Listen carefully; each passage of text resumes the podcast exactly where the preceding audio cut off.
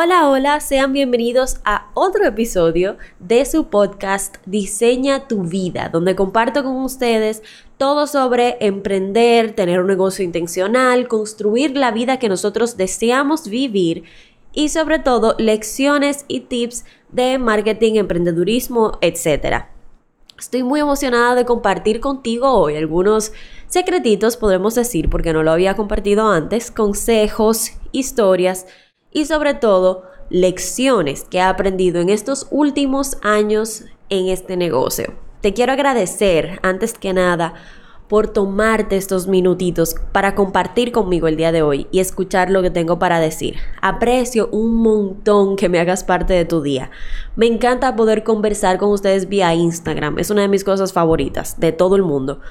Y cuando comparten sus retroalimentaciones, pedacitos del podcast que les tocaron, así como cuando comparten un screenshot con sus seguidores eh, y comparten lo que más les llamó la atención, me encanta porque me deja ver no solamente eh, que les está gustando el contenido, sino lo que más les ha tocado y me permite crear más contenido de valor para ustedes. Así que si encuentras algún pedacito que te llama la atención en este episodio, toma un screenshot y comparte en Instagram lo que más te guste y taguéame para yo poder verlo, poder que conversemos. Empecemos la conversación y espero que disfrutes este episodio.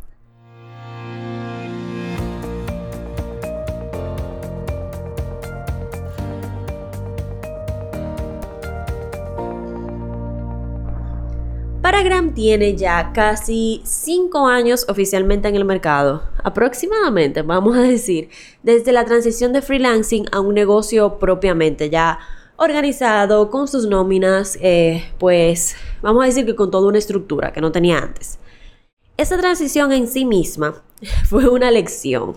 Eso, eh, bueno, es una historia para compartir más adelante, pero también eso fue una gran lección de que es mejor compartir, eh, comenzar completamente organizados. Tener una visión, aunque no comencemos tal vez, o sea, aunque comencemos con la idea que tal vez no sea la que querramos 100% ejecutar, comenzar organizados no solamente nos permite estar tranquilos en términos impositivos, en términos de, eh, flujo de dinero, sino también que nos permite comprometernos más con el proyecto.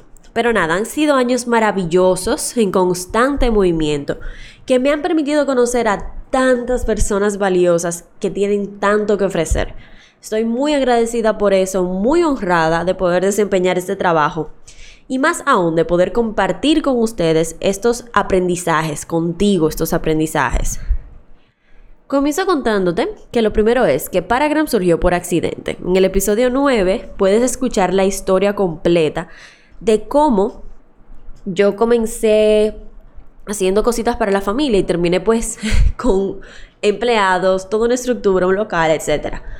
Al surgir por accidente, yo estaba increíblemente aterrada, o sea, yo no sabía lo que estaba pasando, no tenía ningún tipo de experiencia, porque entonces solamente había tenido un trabajo anterior a este, y cualquier compromiso que yo iba a hacer con un cliente, para mí era un riesgo enorme, entonces, de un riesgo de quedar mal, o sea, un riesgo como de fallar, porque yo sentía que no tenía una estructura en sitio.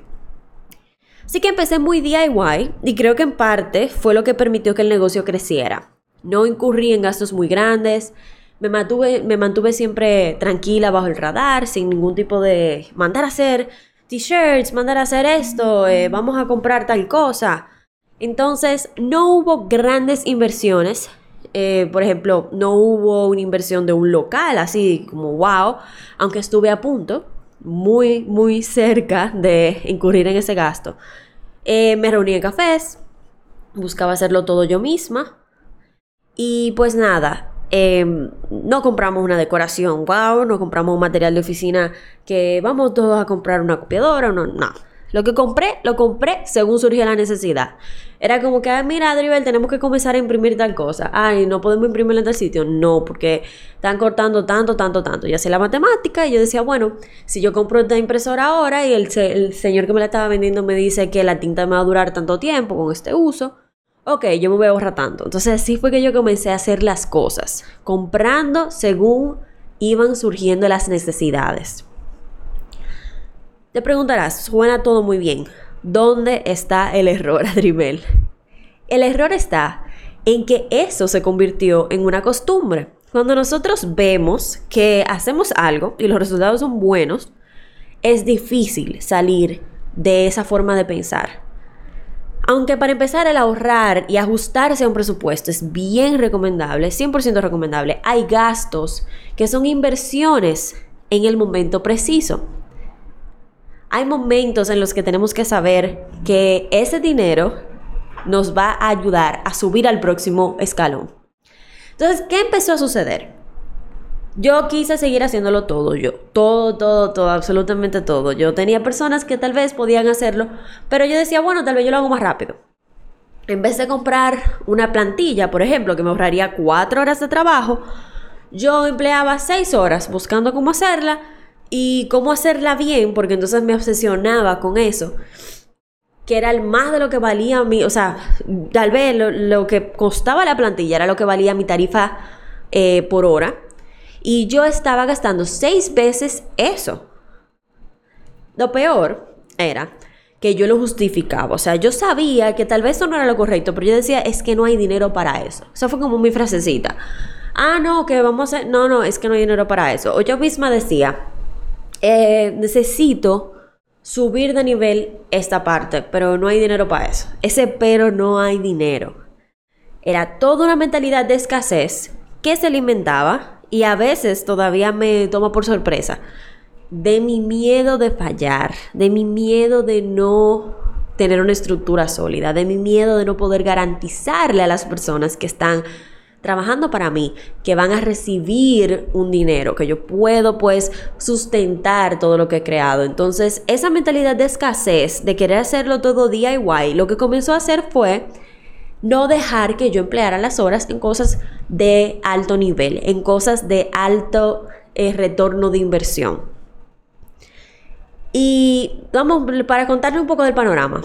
Al principio yo mandaba todas las cotizaciones yo misma. Intentaba mantener la contabilidad yo misma, una persona que retiró contabilidad dos veces en la universidad. Tírense un número. Tal vez ese número que ustedes pensaron yo gasté más de ahí en reparar errores garrafales que yo cometía en un total de una factura o una cotización o algún error que yo cometí a la hora de los impuestos, que ustedes saben que eso es algo que sale caro. Y yo me metí en un, en un ciclo tóxico, porque entonces el estrés de mandarlo mal me causaba estar en una posición en la que probablemente lo invería mal porque estaba estresada, estaba nerviosa.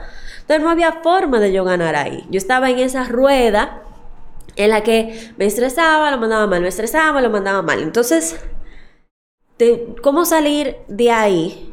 Fue un cambio de mentalidad, cambiar esa mentalidad de escasez, cambiarla a una mentalidad mucho más útil y que me sirviera más a mí. Dejar de pensar eh, que yo por ahorrarme dos o tres pesitos, según yo en el momento, yo tenía que mirar más la imagen grande, pensar más en qué era lo que realmente valía mi tiempo y cómo yo invirtiendo en ese recurso iba a realmente hacer una buena inversión. Lo de la compra de la plantilla fue más o menos así. Comenzamos a tratar de mejorar el formato en el que le entregábamos las marcas a los clientes para que fuera más digerible, para que fuera más simple, eh, para que fuera más sencillo, no solamente para el cliente, sino también para nosotros hacerlo y poder adaptarlo a cada cliente. Entonces, encontré un formato en el internet para esas guías que se veía muy, muy limpio, muy bello, muy simple, pero costaba sus dolaritos era bien completo. O sea, yo podía quitarle, agregarle Illustrator, que era el programa que nosotros más manejábamos.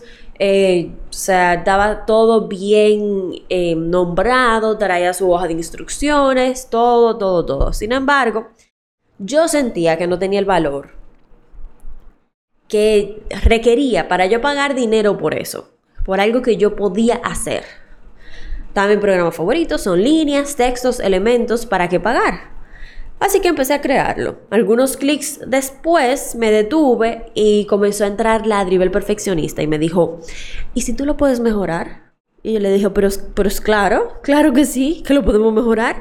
Sea, me fajé en el internet a buscar muchos más ejemplos y ahí se me puso la cabeza loca. Encontré algunos ejemplos que me gustaron, salvé imágenes para armar mi propio Frankenstein y comencé a armar pedazo por pedazo.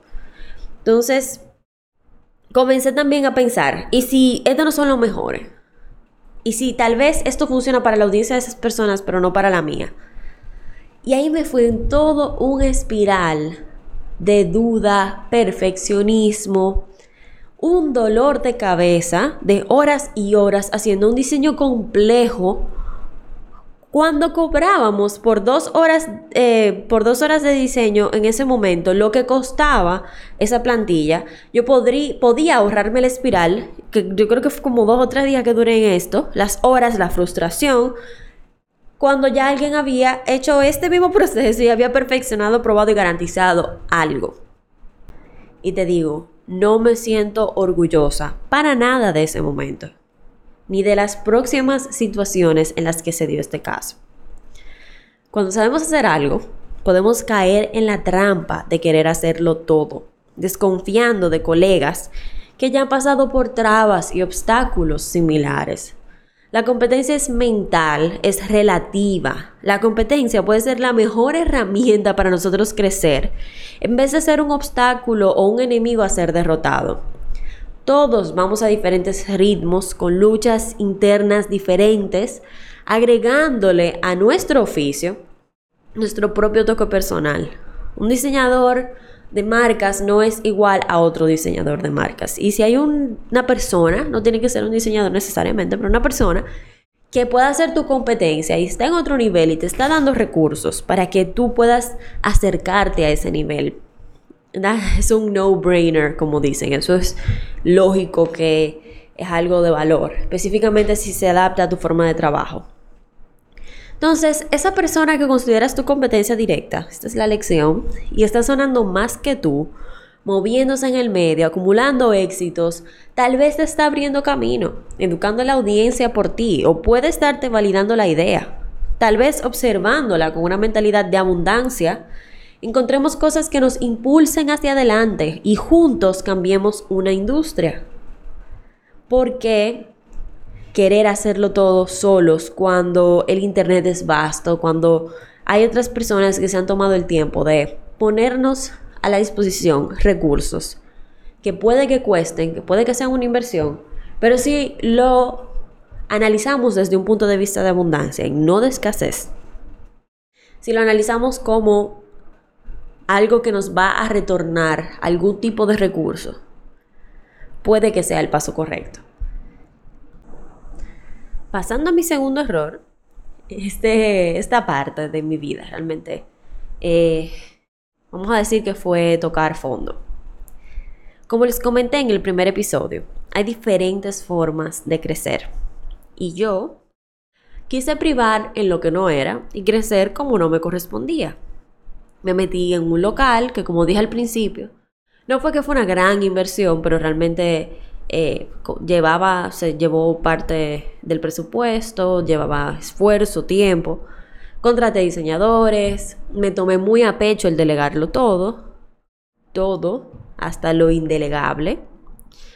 Y mis días empezaron a perder color. Yo abría los ojos por la mañana y comenzaba a darme excusas a mí misma para no pararme y empezar a trabajar. Yo terminaba el día molesta, reactiva, como quien no estaba haciendo lo que amaba.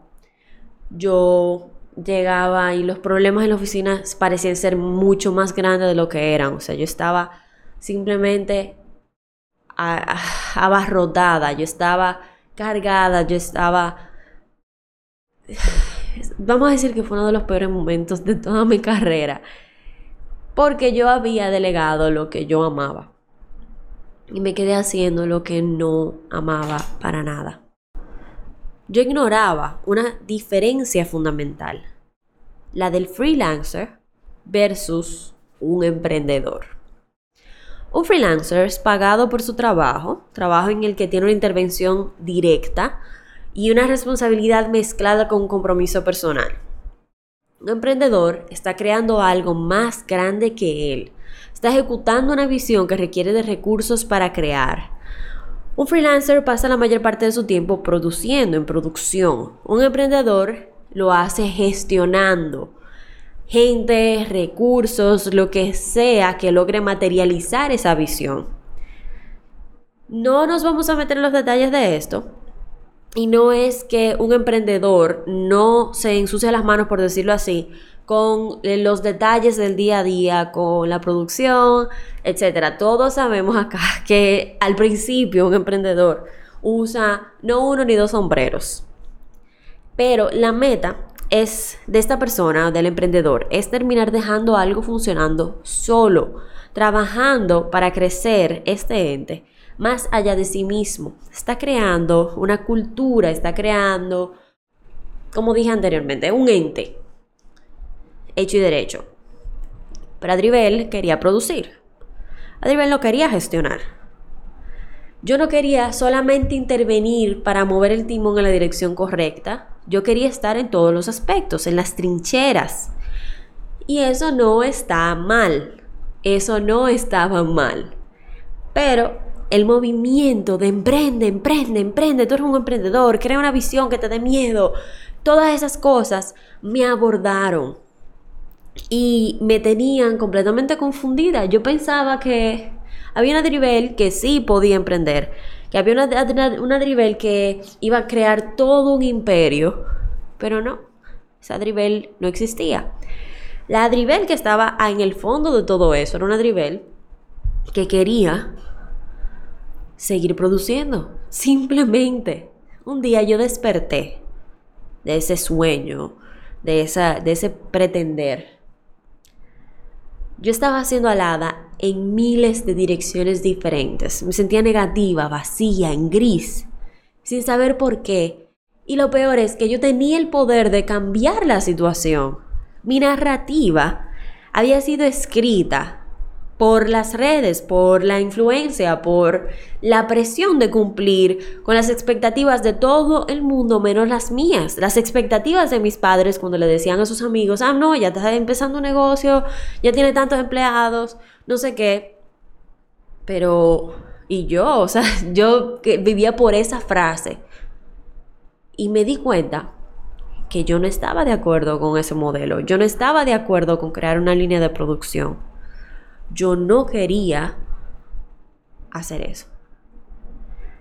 Yo me sentía llena al 100% cuando yo me sentaba a crear, a tomar una idea del barro y volverla una hermosa vasija, funcional, estética y lista para formar parte de algo más grande.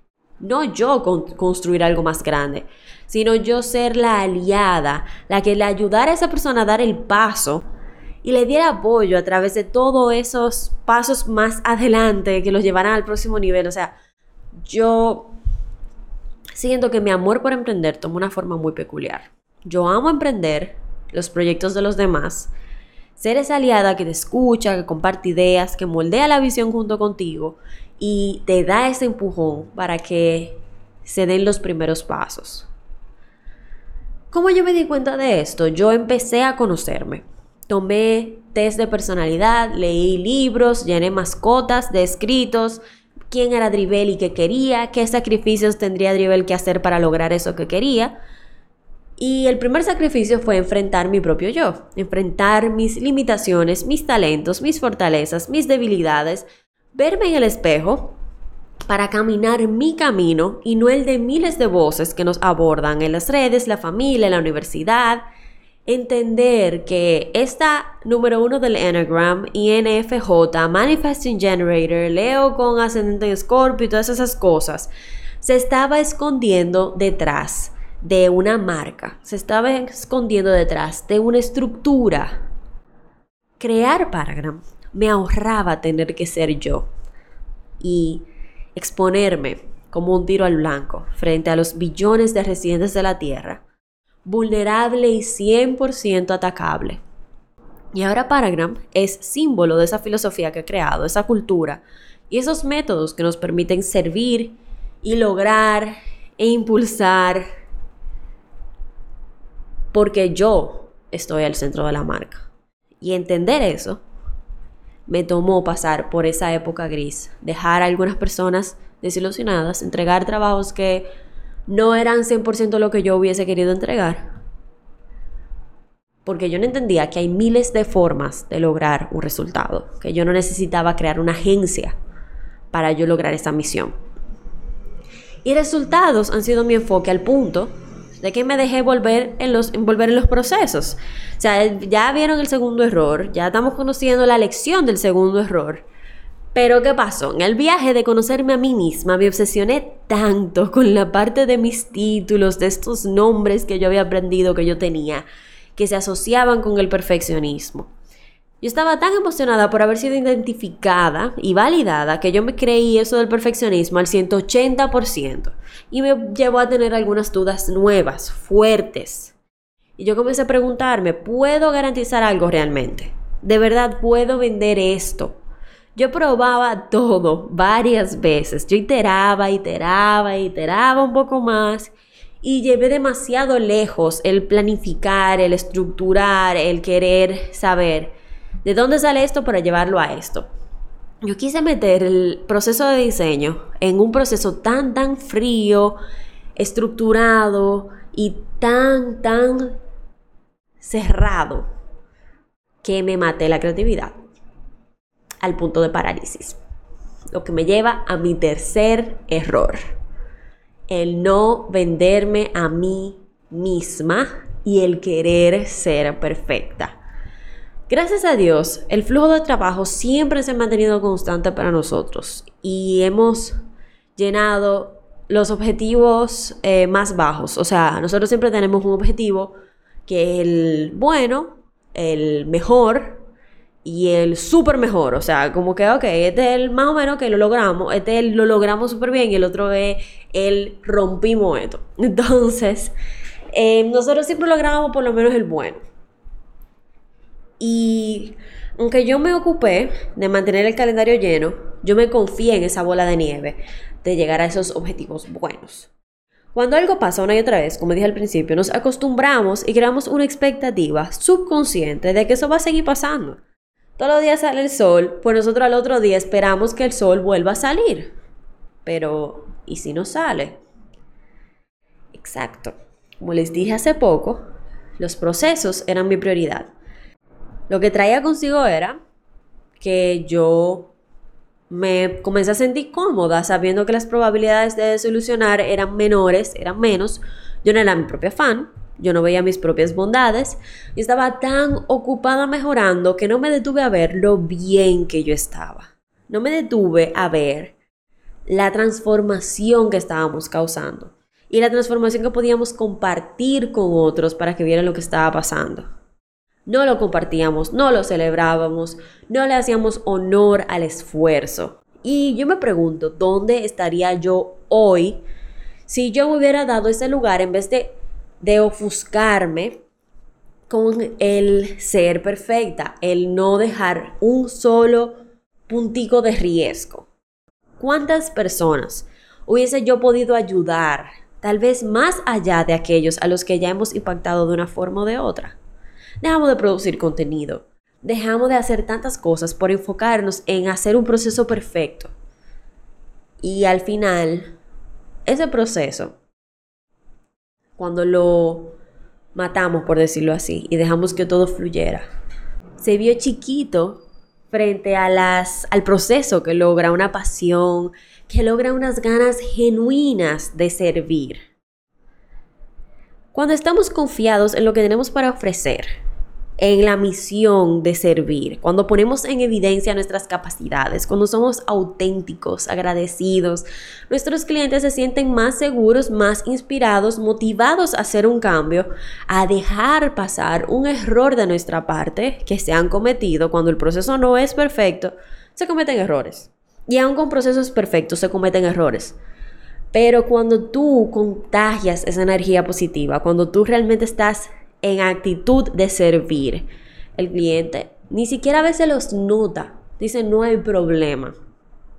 Y eso era algo que nosotros no estábamos cultivando por años. Estar claro de qué te diferencia es vital para poder mercadearte. pero para poder entregar, para poder deliver, como dicen, necesitamos apropiarnos de esa diferencia, necesitamos hacerla nuestra al 100%, esa drivel que la hace diferente, esas características, algunas debilidades, es la diferencia, esa forma de pensar es la diferencia que a paragrama apropiado. Mi diferencia está en que me involucro el 100% en los proyectos de los clientes y ese, ese perfeccionismo, ese pensamiento orientado a negocios, pero con una obsesión de manejar cada detalle visual de cómo se siente, de cómo habla, es lo que nos ha diferenciado. Vuelvo y repito la palabra por falta de una mejor palabra de los demás clientes, de los demás suplidores de este servicio. Lo que sonaba hace un rato como una debilidad es realmente la fortaleza. Y esta debilidad slash fortaleza nos permite entregar resultados diferentes de alto nivel, pero al mismo tiempo con un riesgo de ahogarnos en los detalles. Conocerme ha evitado que esa característica se vuelva una debilidad nuevamente y se mantenga como una fortaleza. Entendí que yo necesito límites, yo necesito cerrarme el juego de manera saludable. Límites saludables, no límites perfeccionistas. Límites que me dan instrumentos para crear dentro de una línea, eh, vamos a decir, que ya establecida, para yo no irme en esa espiral de perfeccionismo. A veces decir, necesito un poquito más de tiempo. O mira, normalmente hago las cosas así o así.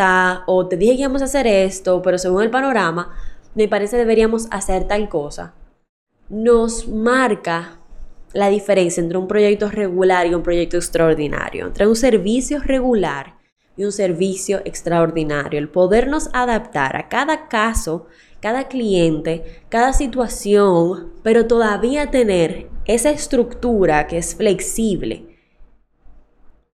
El darme espacio para fluir, pero la estructura suficiente para todavía poder garantizar un resultado específico, ha sido tricky, ha sido complicado. Pero más que eso, el estar en la mentalidad necesaria para hacerlo ha sido lo más difícil. Lo que nos lleva al siguiente error dejar a un lado mi cuidado personal. Cuando amamos lo que hacemos, movemos cielo y tierra por lograr eso, por, por satisfacer eso. Damos hasta el último granito de energía para garantizar que logremos una buena experiencia de compra, un buen resultado, una consulta que dé frutos, lo que sea que, que hagas en tu negocio. Sin tomar en cuenta que la fuente se puede secar y el agua dejar de fluir. Crear una rutina, adoptar prácticas que me permiten crecer personalmente, apartar espacio para mí, darme mis regalitos y aprender a decir que no, han cambiado todo, todo, todo, todo. O sea, todo. Hace unas semanas yo les contaba en una carta por correo sobre la importancia de llenar nuestra propia copa primero, de priorizar ese momento de recargar pilas y darnos cariño. Yo solía posponer mi rutina de cuidado porque, porque era lunes o porque tenía entrega, o porque tenía una reunión temprano y corría el riesgo de no llegar a tiempo. Yo no soy muy de las mañanas, yo soy poco lenta en las mañanas. Pero lo que no había todavía entendido era que más que no poder hacer la rutina, yo no podía darme el lujo de no hacerla. El empezar el día con el pie derecho me da un push extra, me da como ese boost de energía, me pone la mentalidad correcta de construir mis sueños y ser la mejor versión para mi equipo y mis clientes y evitar lo que hemos hablado anteriormente, esos espirales de perfeccionismo, de ser más detallista de la cuenta o tal vez de irme completamente al opuesto y ser mucho más dejada de la cuenta, de querer perder toda la estructura, de querer ser un poco más rebelde. Señores, son minutos que hacen la diferencia. Por años yo prioricé actuar sobre la persona sobre mí, sobre el ser humano.